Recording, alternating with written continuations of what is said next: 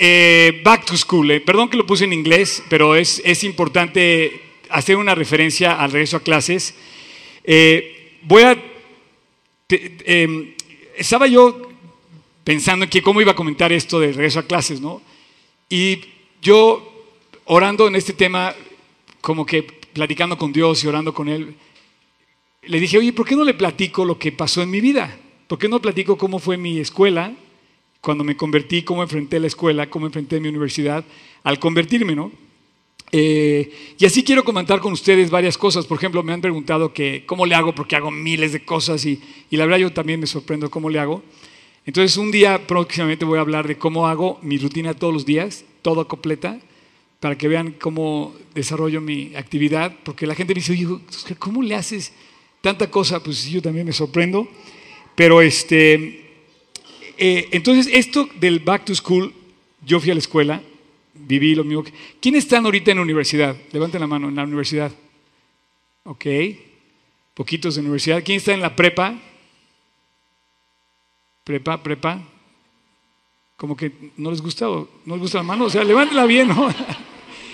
Bueno, ¿quién está en la, en la secundaria? Ok. Bueno, te, te quiero decir esto porque dice, finalmente estamos como de jóvenes, cuando estamos, como somos jóvenes, estamos, estamos, eh, es cuando estamos en la universidad, ¿no? Normalmente. Si alguno, el Mosh creo que ya está un poco grande. ¿Ubican al Mosh? Creo que ya, ya está en la tercera edad y sigue en la UNAM, ¿no? Creo. Pero bueno, perdón. Dice, dice la Biblia que los jóvenes que esperan en Dios tendrán nuevas fuerzas. Dice que corren, no se cansan, que caminan y no se agotan, ¿no? Dice Isaías 40, 31, dice, pero los que esperan en Dios, los jóvenes que esperan en Dios, las personas que esperan en Dios, dice, levantarán nuevas fuerzas. Qué curioso que está referido también la esperanza del corazón con la fuerza exterior. Dice, levantarán, tendrán nuevas fuerzas, levantarán las alas como las águilas, correrán y no se cansarán. Entonces hay una, hay una manera de vivir. Tú puedes ser un joven y estar amargado. De verdad. Hay muchos jóvenes, a lo mejor estás aquí y ya estás amargado. ¿Por qué? Porque corres, pero corres en tus fuerzas. Y mientras corres en tus fuerzas, como la gasolina se va a acabar. Tus fuerzas se acaban. Mis fuerzas se acaban. Y mientras corremos en nuestras fuerzas, esas fuerzas se van a agotar. Pero dice, los que esperan en Dios renuevan sus fuerzas. Esta semana fue una semana difícil para mí, en la que yo también soy, eh, pues tengo también retos. Y todas las mañanas es hermoso levantarse y decirle a Dios, Dios, gracias porque tú me haces vivir el día de hoy. Y dice, caminarán y no se fatigarán. Así es que el regreso a clases, el, estar en la clase, es algo que me puso a pensar y el tema lo quiero desarrollar en base a algo que a mí me pasó cuando entré al ITAM, cuando entré a la- eh, particularmente a la universidad. Primero entré a la NAWAC, después tuve un año estudiando administración y luego me pasé al ITAM, estudié contaduría.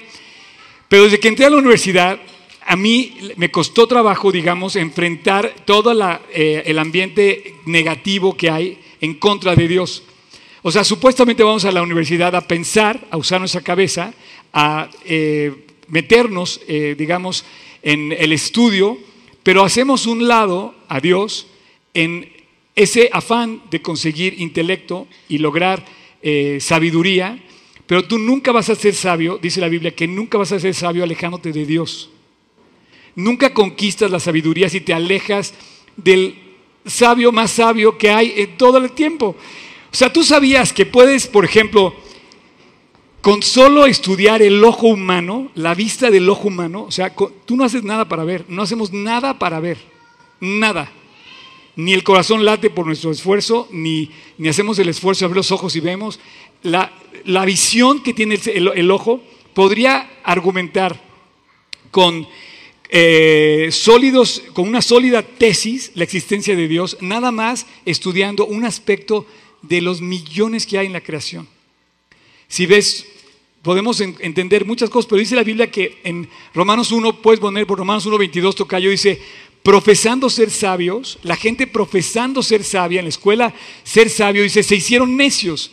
Entonces de repente descubres que la gente buscando a Dios Se mete tanto en complicaciones. Ayer vi un, vi un post de, de mi amiga Claudia Gándara que decía, los seres humanos somos tan complicados que sabemos que la respuesta la tiene Dios y simplemente no vamos con Él.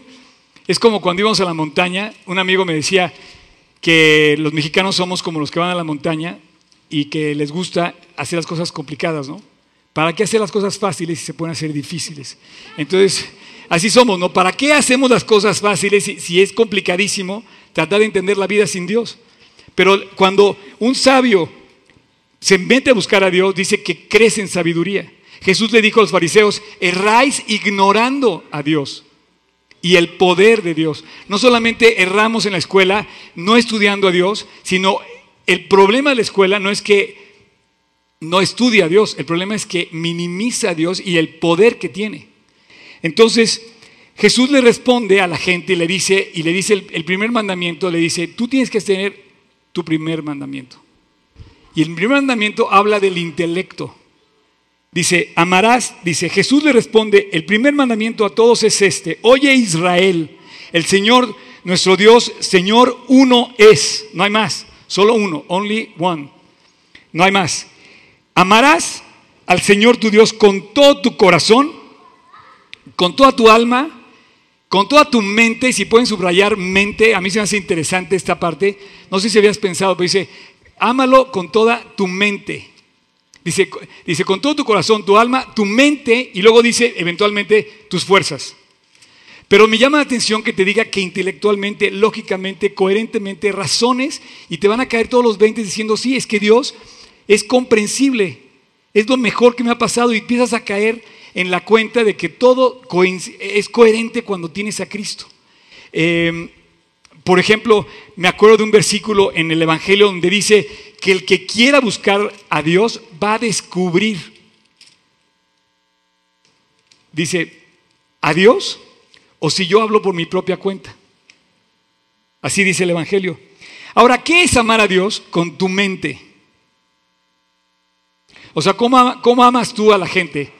Con, con, con tus emociones, con tu corazón, pero dice con tu mente, dice, sí, ok, con tus emociones, con el corazón, con tu alma, dice con todo tu corazón, con toda tu alma, con toda tu mente y con todas tus fuerzas.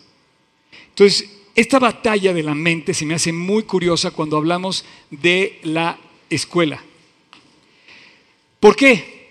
Porque si algo está atacado hoy, y somos testigos en primera fila en México de algo que está atacado, es la escuela el sistema educativo en México está siendo atacado. Es más, recibí una solicitud muy padre hace media hora de una persona que me dijo, y Oscar, ¿por qué no empezamos a orar todos los domingos por México? Tú sabes que México, uno de los problemas de México, nada más uno, es la educación. Pero si, yo, si empezamos a hablar de la economía, si empezamos a hablar de la violencia, si empezamos a hablar de todas las áreas, está en decadencia. Es triste, los, eh, eh, son muy pocos los lugares donde se destaca a México a nivel mundial. Tenemos que orar por nuestro país, eso es entre paréntesis. Tenemos que buscar a Dios, pedirle protección, tenemos que pedirle cuidado, tenemos que pedirle que no quite sus ojos de esta nación. Tenemos que pedirle que bendiga a nuestro gobierno para que traiga gente que ame a México y que de verdad siembre lo mejor que pueda para nuestro país. Ese es un paréntesis, ¿no? Pero son pocas las cosas en las cuales atacamos y tristemente estamos viendo que el ataque hoy es a la familia y a la educación. Entonces regresar a clase no es fácil y lo debes que aceptar porque es un mundo contrario a Dios. Tú sabes que, te voy a comentar una experiencia que tuve cuando yo entré a, eh, mi prepa, digo a mi, a mi secundaria, me cambié secundaria del franco inglés al cumbres. Si alguien tiene mi edad, sabe de qué estoy hablando. Se ubica más o menos. Cuando entré al Cumbres, eh, yo la verdad entré con miedo. No sé, cuando cambias de escuela, siempre llegas. Yo era un chavito de secundaria y me acuerdo que en la clase había un chico que tenía una deficiencia física y no tenía una oreja. Bueno, a los cinco minutos, mi generación toda linda, tierna, chiquitos de primera y secundaria, que no rompen un plato, a los cinco minutos ya le habían puesto un apodo a este chavo que a mí me partió el corazón. Yo no participé en eso. Yo decía, ¿cómo, ¿cómo pueden burlarse así de la gente? Le habían puesto un apodo a los cinco minutos, o sea, y el cuate terminó la prepa con el apodo. O sea, se echó toda la secundaria y toda la prepa y nadie le pudo quitar el apodo que le pusieron. Él tuvo que vivir por encima de eso, porque la verdad la, eh, vio muy, muy difícil. Entonces, llegar a la escuela, back to school, no es fácil. Y el ataque va a ser a tu mente. Directamente a tu mente. Si subes al nivel universitario, vas a querer luchar como, por ejemplo, yo cuando llegué y me enfrenté a mi primer ataque de Dios en la escuela, fue porque llevaba mi Biblia así, tal cual, junto con otros libros, haz de cuenta, voy a tomar la Biblia del tocayo, esta es su Biblia de bolsillo, para que... El tocayo que por cierto ayer se echó una plática increíble del orgullo, los que, los que vienen a verlo, se lo recomiendo que lo vean, la plática, bueno, y ayer también se transmitió. Entonces yo llegaba así a mi, a mi universidad y se veía que era la Biblia, ¿no? Y yo, llegaba, y no sé cómo son ahora las escuelas, ponía yo mis, mis debajo de la, de la silla, yo ponía mis, y todo el mundo veía que traía la Biblia. Y no tardaron, no, tardaron mucho en empezarme a poner apodos, ¿no? Ya sabes, el, el preacher, el no sé qué, y todos apoyos obviamente despectivos, obviamente no a favor. ¿Por qué? Porque vivimos en un mundo que no ama a Dios con todo su corazón, con toda su alma, con todas sus fuerzas, ni con toda su mente. Al contrario, tenemos que cambiar de mente porque la mente del mundo es totalmente contraria a Dios. Por ejemplo, dice, puedes poner, Tocayo, por favor, el versículo de, dice, de mm, Isaías. Dice, porque mis pensamientos no son vuestros pensamientos, ni mis caminos vuestros caminos. O sea, lo que yo pienso, dice Dios, no piensas igual en el mundo. Como son más altos los cielos de la tierra, así son más altos mis pensamientos que vuestros pensamientos y mis caminos que vuestros caminos. Entonces te dice, pensamos distinto. El hombre y Dios piensan distinto. Tú tienes que empezar a usar tu mente para pensar como Dios. Y aquí es lo que me encanta, porque lógicamente, coherentemente, intelectualmente, inteligentemente, seriamente y todas las mentes que puedas, Tienes que usarla para comprender la palabra de Dios. Y podemos estudiarla y podemos afirmarnos en la palabra y descubrir el valor de la palabra y meternos completamente en la palabra y entonces tendremos argumentos para, como, como le dijo Pablo a Timoteo, dice, para que toda, dice, tú presentes la evidencia de todo aquel que demande razón de la esperanza que hay en, en su nombre. Entonces tenemos la evidencia claro, tenemos el testimonio claro y tenemos además la prueba más increíble que hay de lo que Dios ha hecho en tu vida y en la mía, es la prueba más padre de todas.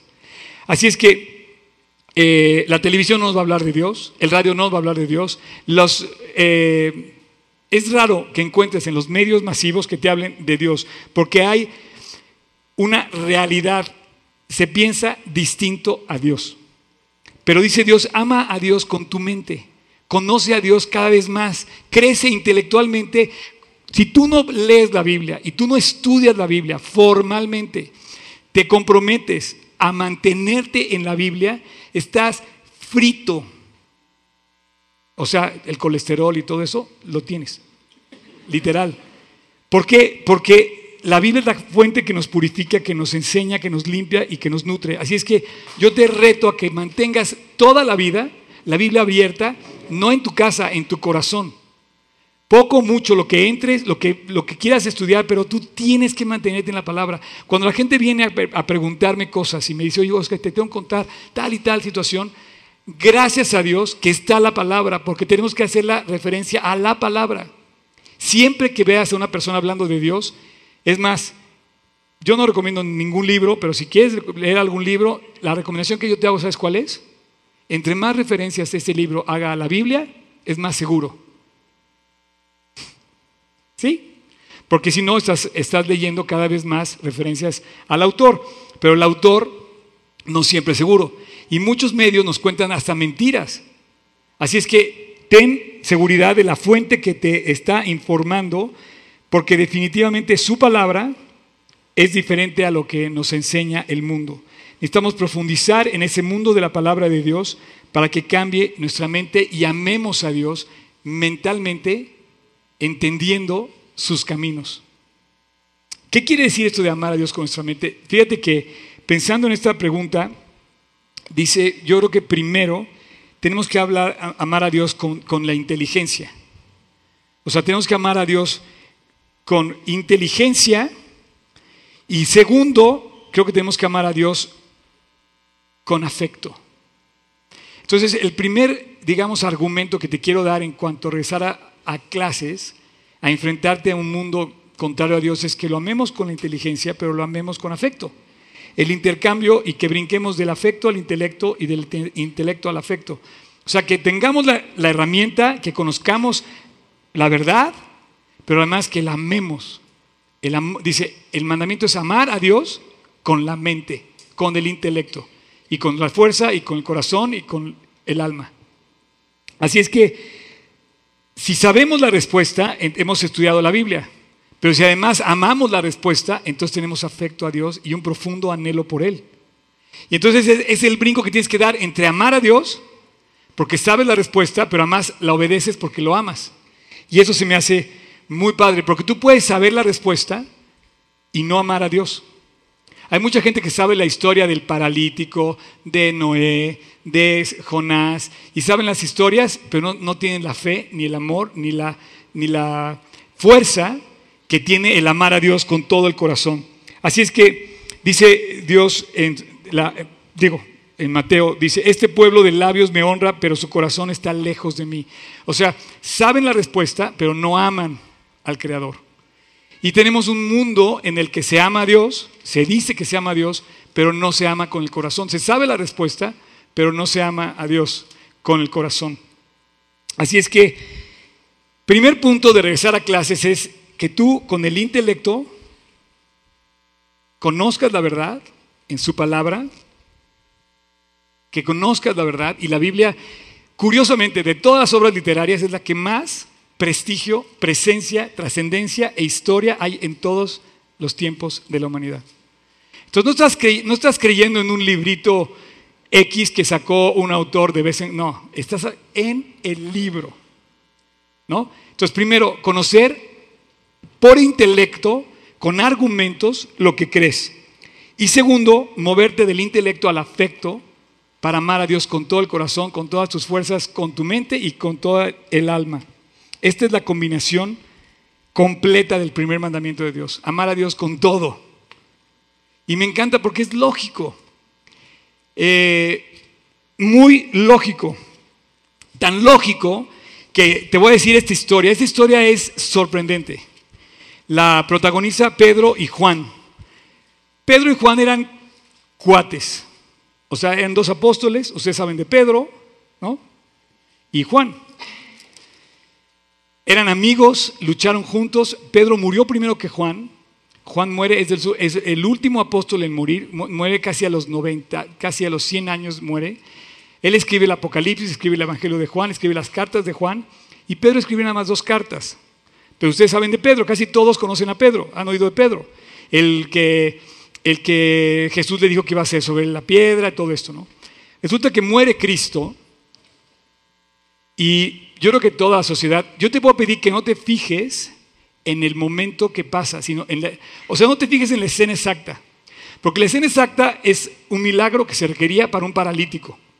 O sea, una persona que necesitaba un milagro porque no podía caminar desde niño. Pero fíjate todo el entorno como si fuera tu escuela. O sea, tú imagínate que este chavo, Pedro con Juan, llegan al lugar más concurrido de Jerusalén, que era el templo, y se encuentran con una imagen que siempre se veía cada día. Los familiares del paralítico lo llevaban cargando y lo ponían ahí para que mendigara. Me encanta la escena porque así estamos en el mundo. Totalmente palacio y la verdad es que lo que me alcance a comprar, con eso lo hago, ¿me entiendes? Con tal que salga con la bolsa. Trivial, totalmente, en lugar de totalmente palacio, totalmente, totalmente trivial. El mundo nos ofrece cosas superfluas y nos estamos mendigando por algo que es vida y el mundo te da así a migajas cuando Dios tiene todo, ¿no? Entonces la escena es el paralítico, los familiares lo llevaban todos los días y entra Pedro y Juan al templo y lo ven. Y el, y el el paralítico les pide limosna. El pasaje dice así, y era traído un hombre cojo de nacimiento a quien ponían cada día a la puerta del templo que se llamaba la Hermosa, para que pidiese limosna de los que entraban al templo. Este cuando vio a Pedro y a Juan que iban a entrar, les rogaba que le diesen limosna. Pedro con Juan, fijando en él los ojos, le dijo, míranos, me encanta esa frase. Así como diciendo, óyeme bien, pon atención, escúchame, porque lo que voy a decir, no te lo voy a decir dos veces, pero es muy importante. Dice, fijando los ojos, dice, veme, mírame. Y dice, entonces él estuvo atento esperando recibir de ellos algo. Mas Pedro le dijo, no tengo plata ni oro, pero lo que tengo te doy. En el nombre de Jesucristo de Nazaret, levántate y anda. Y tomándole de la mano derecha, le levantó y al momento se afirmaron los pies y los tobillos y saltando se puso en pie, anduvo y entró con ellos en el templo, andando, saltando y dándole gracias a Dios, alabando a Dios. Y todo el pueblo lo vio andar y alabar a Dios. Me encanta esto. Esta escena es increíble, increíble. No sé ni qué tanto tengo que decir, de verdad. Primero, quiero decirte, tú imagínate que no veas, como te decía, no, no veas la escena, no veas al fulano. Finalmente el fulano se levantó y anduvo. Ve el bullying que se iban a echar si no le resultaba la gonda. O sea, tú imagínate que llegan al lugar más concurrido, o sea, se cuenta que se paran en el zócalo, en plena manifestación de los maestros, digamos, y se atreven a hacer un llamamiento de estos. Y le dice, en el nombre de Jesucristo, si tú lees el capítulo completo de Juan, hicieron todo un mitote enorme. Esto trajo o sea, tú le, perdón, de, Hechos, si tú, si tú lees el capítulo completo, te vas a dar cuenta de lo que se armó. Toda una novela se armó. Porque después les dice Pedro, este, o sea, en quien ustedes mataron, a Jesús de Nazaret, a quien ustedes crucificaron, este es el hombre que sanó a, a este paralítico. Entonces tú imagínate que llega, lo ve y le dice frente de todos, levántate y ándale. Entonces todo el mundo dice, este cuate está loco. Y esa es la razón número uno que quiero que pongas en tu mente para amar a Dios. O Dios está loco o Dios hace milagros. Si quieres creerle a Dios con tu mente, es de verdad que pienses, que razones, que yo razone. De aquí surge mi primer argumento cuando entré al ITAM y a la, y a la, y a la. Porque empecé a enfrentar mi fe delante de una universidad que me pues, hacía huir de Dios. Pero dije una de dos, o Dios es verdad o Dios es mentira.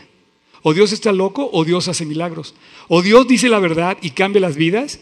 Y digo una cosa, Dios las cambia. Dios hace milagros. Este hombre se levantó ese día y así como yo entré al ITAM, me acuerdo que le pedí a Dios por un milagro, el día que estaba recibiendo mi título estaba dándole gracias a Dios, diciendo, Dios la hiciste. Y así cuando esté yo en el último día de mi existencia, esté delante de Él, partiendo de eternidad, voy a decir, Dios, lo volviste a hacer para siempre. Como me decía mi amigo Mario, que estuvo a punto de morir hace poco, y de verdad me decía, Oscar, estoy listo para partir, estuve a punto de irme con el Señor. Iba a ser el día más hermoso de mi vida. No tenía miedo, no estaba ni siquiera preocupado, ni se estaba diciendo, ¿cómo será ese encuentro? Pero de verdad, cuando una persona ama a Cristo, cada, cada vez vas avanzando en la realidad de que Él es fiel. Entonces tú imagínate de entrada que estos hombres, Pedro y Juan, iban a hacer el ridículo si no les contestaba. O sea, tú lo lees y dices, ay, qué milagro. No, pero iban a hacer el ridículo. Su mente les dijo, a ver, espérame, yo no tengo nada que darte, pero yo sí sé la respuesta. Si tú estudias la palabra, si tú le crees a Dios, si tú creces en fe, vas a tener muchas respuestas que compartir. Y si me hace uno en la garganta, porque te quiero hacer referencia a momentos bien difíciles en mi vida, donde he sabido tener las palabras de aliento.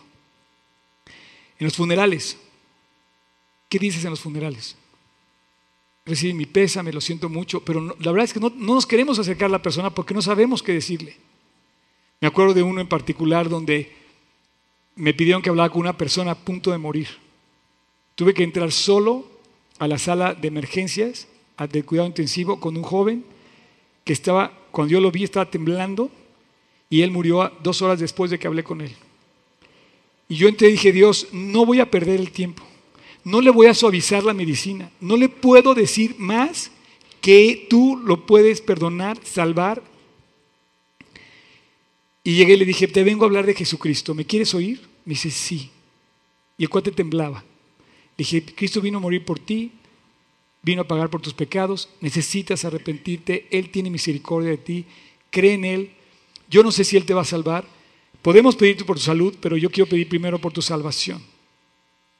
Me dice, quiero orar. A las dos horas que yo salí de ahí, este chico me enteré que murió. Y así he hablado con muchas personas. Si tú no estudias la Biblia, si tú no creces en fe, si tú no, si tú no te llenas de Él, no vas a saber cómo enfrentar las respuestas de la vida. Y las respuestas de la vida son difíciles. Ahorita me decían, no, es que qué bueno que llegaron por el maratón. Muchos no vinieron porque había un maratón. Ay, no voy a ir. Si me estás oyendo, en Facebook también. Si me están oyendo y no vinieron porque el maratón les dio miedo, señores, en la vida va a haber muchas cosas más serias como para que pienses en no, en no seguir adelante porque alguien te metió el pie. No, no, no, esto no para. Esto necesitamos de verdad con el, con con el intelecto razonar y aquí el afecto se mezcló con el intelecto. Y Pedro y Juan, entrelazados, así con este hombre en la conversación, en el nombre de Jesús. Yo, no yo quisiera haber visto esa escena, pero he visto otras muchas. He, visto muchas escenas donde he visto muertos levantarse, donde he visto matrimonios reconstruirse, donde he visto hermanos perdonarse, donde he visto eh, conflictos resueltos, deudas pagadas, testimonios de impacto transformados. Y esto solamente ha alentado mi vida para que 37 años después yo esté aquí contándote que Dios, no hay nadie como Él. No hay nadie como Él. Tal como el paralítico, yo hubiera hecho lo mismo. ¿Puedes poner el último versículo, por favor, Tocayo? El de Hechos 3, 8 y 9. Hubiera hecho lo mismo. Igual que el paralítico, saltando, me pongo de pie y ya, y dice, y, entro en el templo andando, saltando y cantando. Así estaba hace ratito. ¿Sí o no? Estaba ahí al lado contigo. Saltando, cantando y alabando a Dios. ¿Por qué? Porque de verdad Dios es increíble. Si vas a regresar a la escuela, regresa con esto en la mente. Ama a Dios, ama a Dios con tu mente. Si vas a regresar a tu back to office, back to the kitchen, como no sé, no sé cómo le hacen los restaurantes, no tenemos oficina, back to the kitchen o back to the field, back to the streets, a lo que a donde sea, pero regresa con Cristo en la mente intelectual, donde dices, Dios no, no me vas a fallar, estás conmigo. Ahora, el segundo argumento que yo te iba a dar de mi universidad es el siguiente. ¿Cómo pudo haber sido, o sea, me convierto, ¿no? O sea, me, presentan el Evangelio y yo digo, a ver, ¿qué onda con esto? Y empiezo a pensar. No sé si tú estás aquí pensando en lo mismo, no sé si tú estás pensando, que, ¿de qué está hablando este chavo? O sea, yo viví una familia donde se hablaba de Dios, ya sabes, por encima, bien, mal, como tú quieras decirlo, pero no era una realidad en mi vida. Llego a una reunión donde veo a una persona transformada que había ido conmigo en el Cumbres, que era uno de los cuates más complicados, de repente se volvió un tipazo, y dije, ¿qué le pasó? Y me dijo, Cristo me cambió. Llego, lo veo, empiezo a ver a toda la gente igual, preciosa, sonriendo, transparente, con los ojos así limpios a su mirada. Y llega un cuate y me dice, Cristo te ama. Yo ¿qué, onda? Empiezo a pensar. Entonces, amar a Dios con tu mente, tu mente. Y esa noche hice una eh, ecuación que me llevó a razonar lo siguiente. Dije, ¿Cómo puede dar alguien su vida? ¿O cómo puede, o cómo puede alguien morir por algo que no es cierto? A ver, Chan, a lo mejor podríamos aquí morir por nuestra mamá. A lo mejor si hay algo más, más que amas en tu vida, a lo mejor, porque algunos ni siquiera. o sea, están hasta peleados con la mamá. Pero habrá, como dice Romanos, habrá alguno quizá que pudiera dar su vida por el bueno. O sea, a lo mejor hay aquí personas que dicen, yo daría mi vida por una persona como ella, porque he recibido mucho de ella. ¿No? Entonces, ¿qué pasa si de repente matan a Cristo, Cristo se va, pasan dos mil años y te hablan de que Cristo cambia las vidas? Yo dije, a ver, este cuate ya murió hace dos mil años, este chavo de qué me está hablando, no entiendo, o sea, y entonces empiezo a pensar y digo, a ver, todos los creyentes después de Cristo murieron cantando, confirmando su fe. Pedro, Juan, todos murieron por su fe. Explícame cómo muere alguien por algo que no funciona. ¿Tú morirías por Peña Nieto? A lo mejor si funcionara así. Cuando menos los héroes de la patria murieron porque creyeron en la, patria, ¿no? No, pero te, te, lo digo en serio. A lo, mejor, a lo mejor dirías, oye, a lo mejor muero por un fan que sí tengas. A lo mejor si mueres por algún fan que, no sé, alguien famoso, no sé. Pero, ¿cómo le haces para dar tu vida? Y esta es, y esta es la, digamos, el discernimiento que tuvieron todos los creyentes. Yo voy a morir por alguien que no he visto.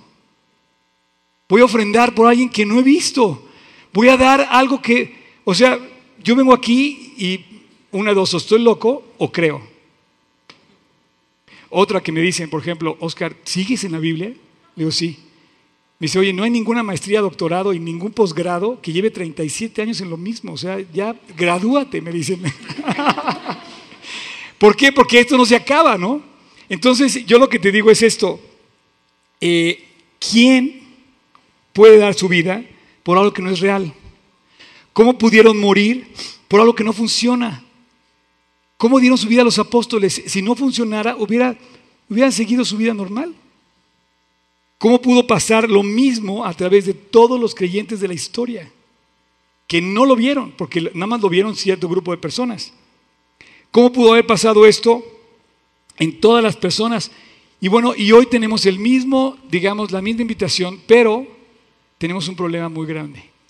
Es un mundo que nuestra mente la quiere cautivar, la quiere cachar y, llevarla lejos de Dios. Para esto son los medios masivos hoy. Entonces, de repente vemos que los medios masivos, todo lo que quieras, el chat del chat, del chat, del Instagram, del, del gram, del el, Snapchat, del que quieras, o sea, todo esto es para llevarte a la trivialidad, a la superficialidad, a lo irrelevante. Cuando lo relevante debe estar en nuestra mente en primer lugar. Entonces yo pasé por el ITAM fascinado, cautivado, convencido de mi fe en Jesucristo. Me invitaban, en aquel entonces no era al antro, en aquel entonces era a las disco. Y me acuerdo que llegó un momento en que mis compañeros me decían, no, no, no, Oscar ya ni lo invitamos porque no va a ir. Pues no. Y sabes qué, nunca me hizo falta ni cinco minutos. Es más, me da una flojera. Siempre salen peleando, siempre salen... me, da, me da risa porque yo vivo cerca de dos antros muy famosos en Mazarik. Y yo cuando salgo a correr, veo el desmán en cómo salen. No, no, no, no, no. Las chavas que se ve que iban con sus super tacones, super, en la mano peleados con el novio, se van agarrando de los árboles, te lo prometo. El otro día salí a correr y vi a una pareja agarrada del árbol, no, o sea, uno cada uno, porque de verdad estaban cayendo.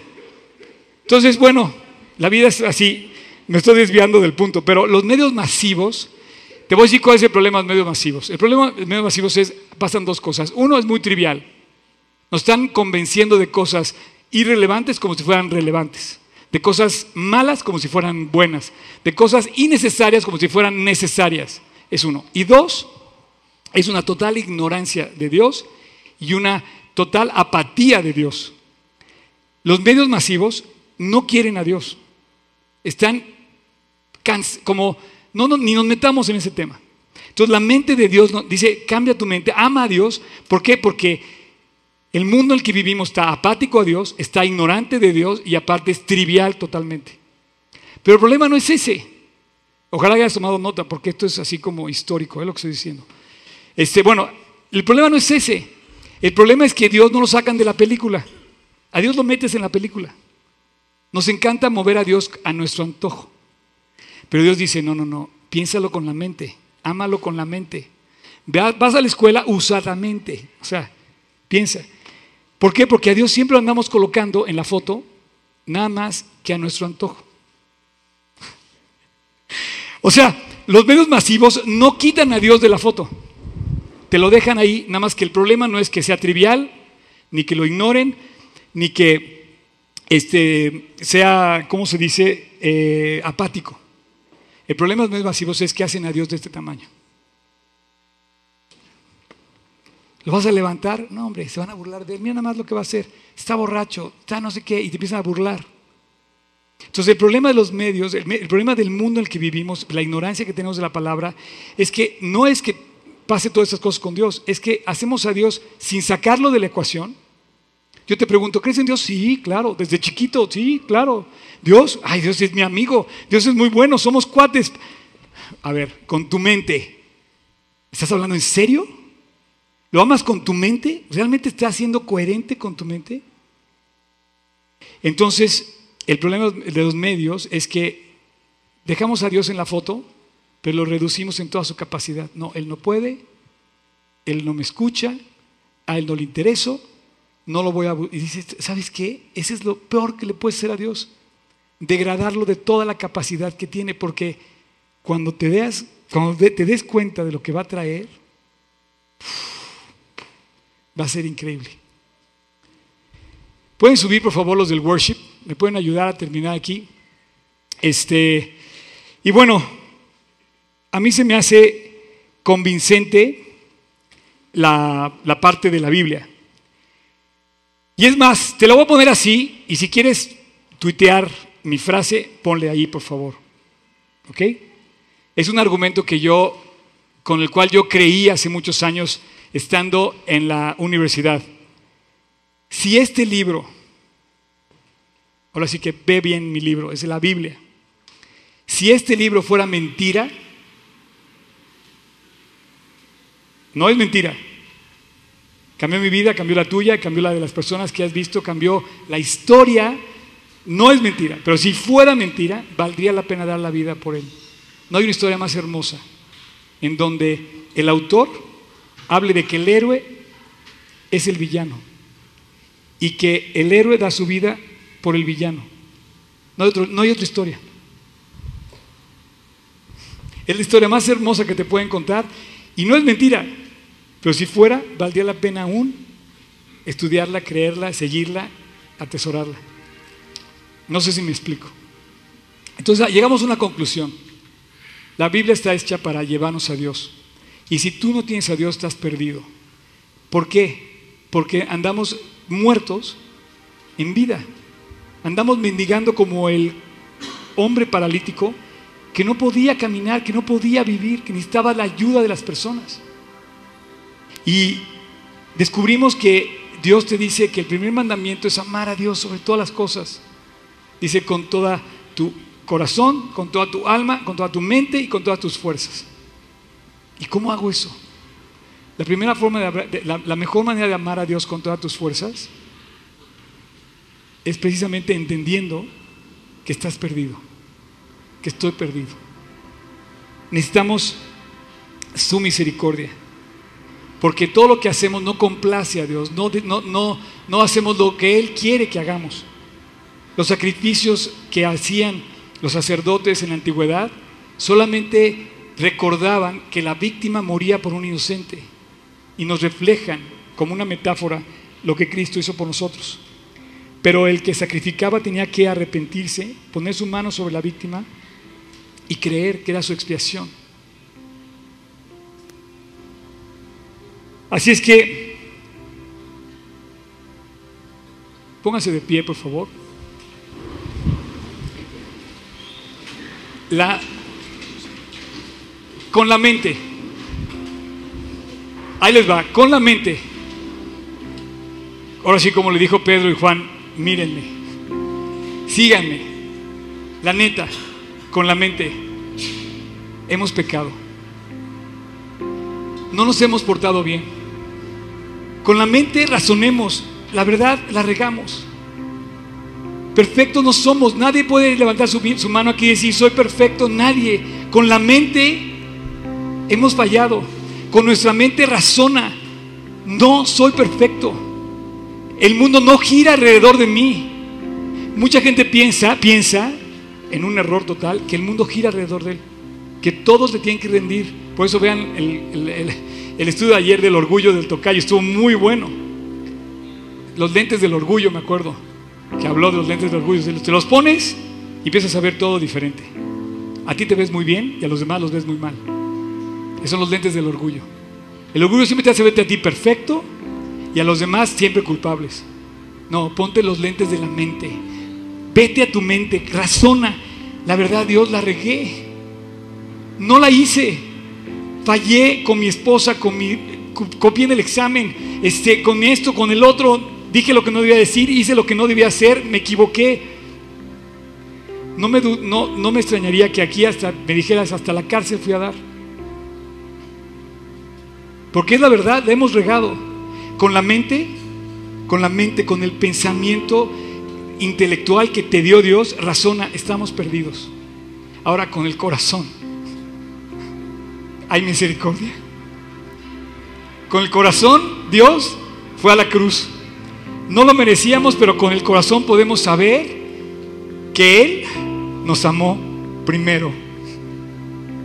¿Somos pecadores condenados? Sí.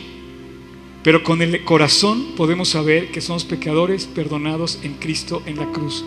Si vamos a Él, si acudimos a Él, si le pedimos perdón, Él extiende su mano en dos cosas que solo nos puede dar Él. Misericordia y perdón.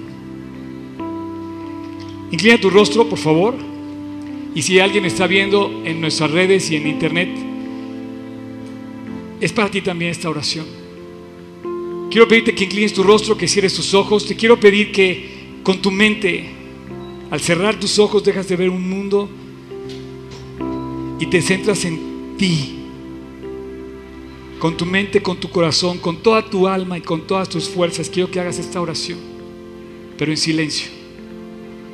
Si tú la hiciste hace años como yo, no es necesario que la vuelvas a hacer. Pero si no la has hecho, Dios te está buscando.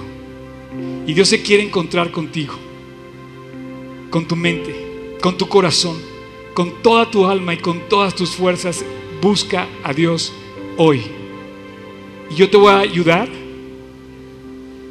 con esta oración para clamar a Dios por misericordia y por perdón. Y tú simplemente ahí en tu, en tu corazón repite, en tu interior, en silencio, y díselo a Dios, porque Dios ve tu corazón Ahí en silencio, repite conmigo, si tú quieres. Señor Jesús, gracias por amarme.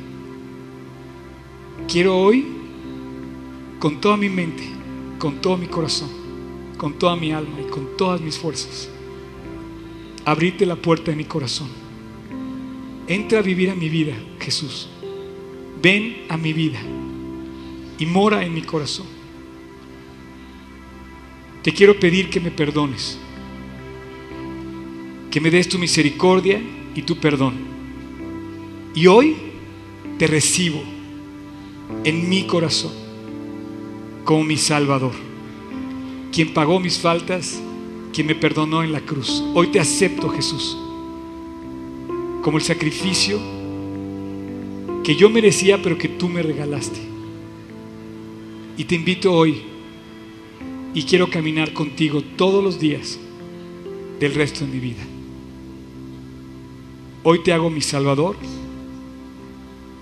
y te, hago mi Señor. Te quiero seguir, te quiero amar hasta el día que me toque partir. Te lo pido en tu nombre, Jesús. Amén.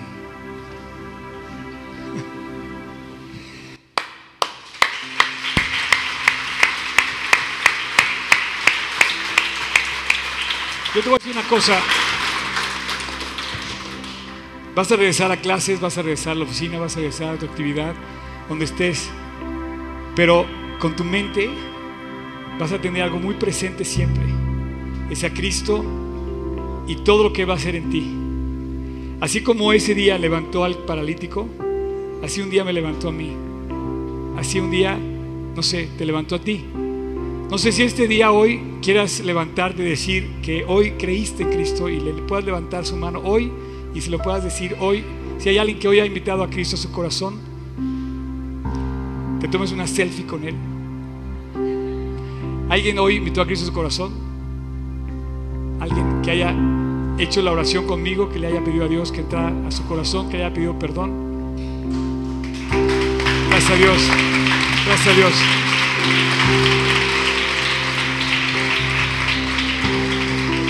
Bueno, eh, los que levantaron la mano, les voy a pedir que no se vayan sin un obsequio, que les queremos regalar la, una Biblia.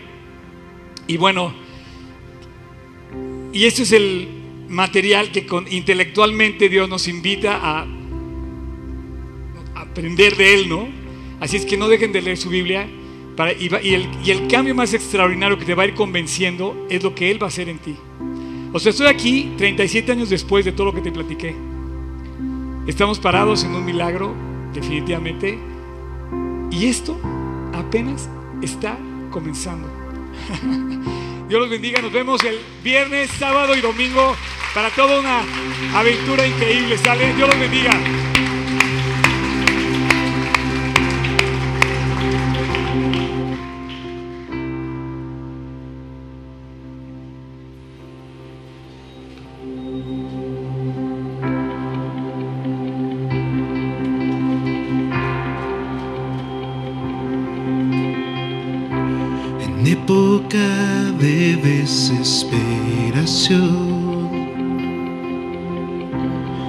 Donde hay dudas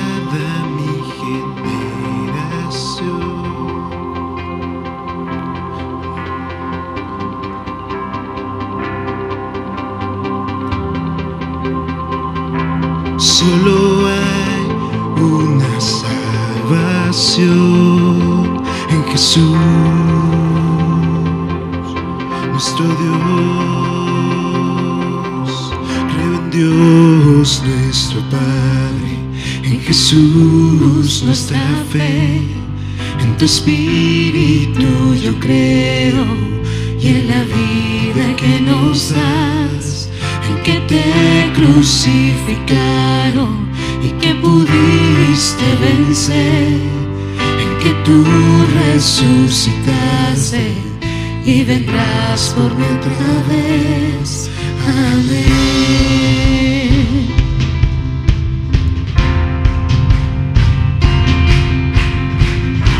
Que nuestra fe sea más que un himno, que sea más que una emoción.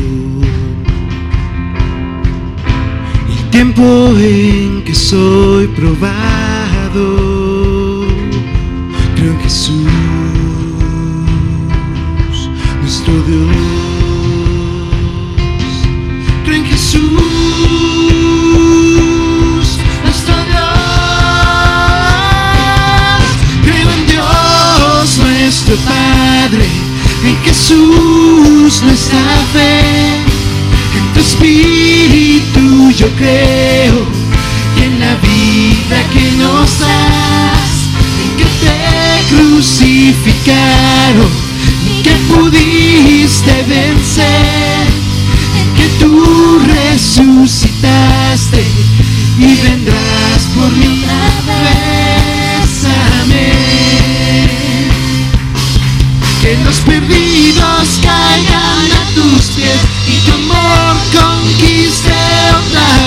y tu iglesia diga en alta voz, yo en Jesús nuestro Dios. El infierno derrotado está, pues el